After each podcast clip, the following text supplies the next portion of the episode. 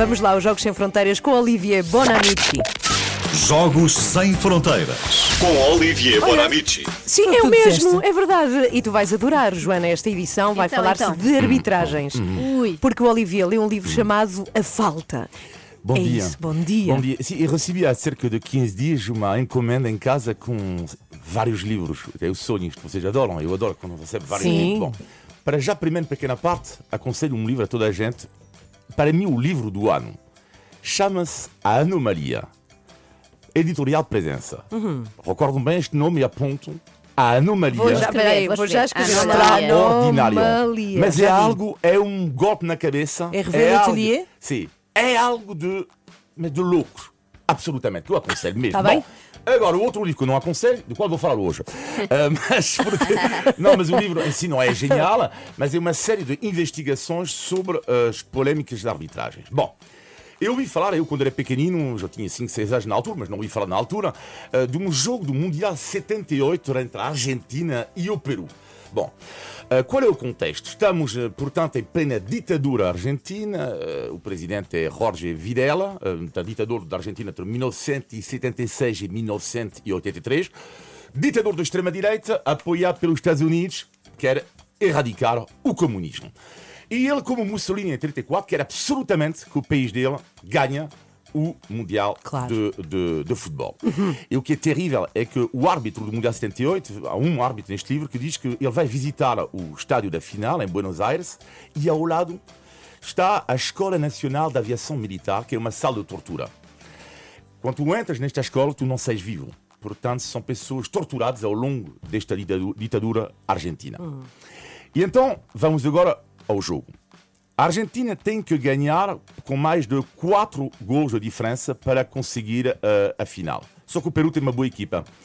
E segundo este livro, existe, o jogo foi comprado, mas mais do que comprado. Primeiro, comprado que deram 50 milhões dos argentinos aos dirigentes do Peru, 50 milhões, compraram seis jogadores do Peru, mas o cumo do cumo é o acordo mortífero que vai haver entre a Argentina e o Peru. Tudo isto no contexto histórico é a Operação Condor. O que é que era a Operação Condor? Era um, era um massacre, a eliminação dos eh, ditadores, do- dos opositores aos regimes militares sul-americanos. Daí Condor, não é? Daí Condor, exatamente. Sabia, sabia. E então, muitas pessoas iam morrer nos chamados vuelos de la muerte. Voos Isto da morte. Vê-se muitas vezes no James Bond, mas isto não é um James Bond, é a realidade. vida São real. pessoas que Sim. vão entrar num avião, abrem a porta e binga. Ai, que horror. São lançados vivos horrível. no mar.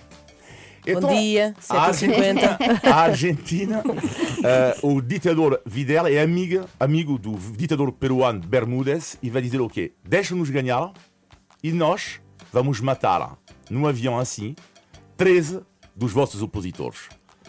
Portanto, o acordo é simples. Nós ganhamos e largamos 13 pessoas no meio mar.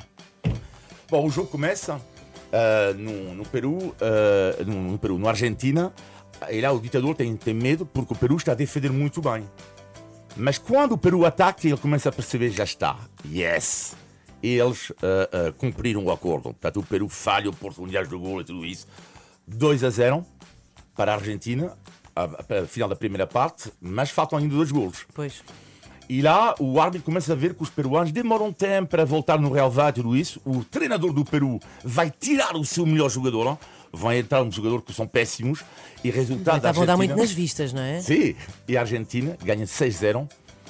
Só que 6 golos versus 13 vidas. O que é que acontece? São 13 homens que estão lá, portanto, à espera do destino, largados ou não, no meio, e eles não vão. Vão ser finalmente salvos Sim.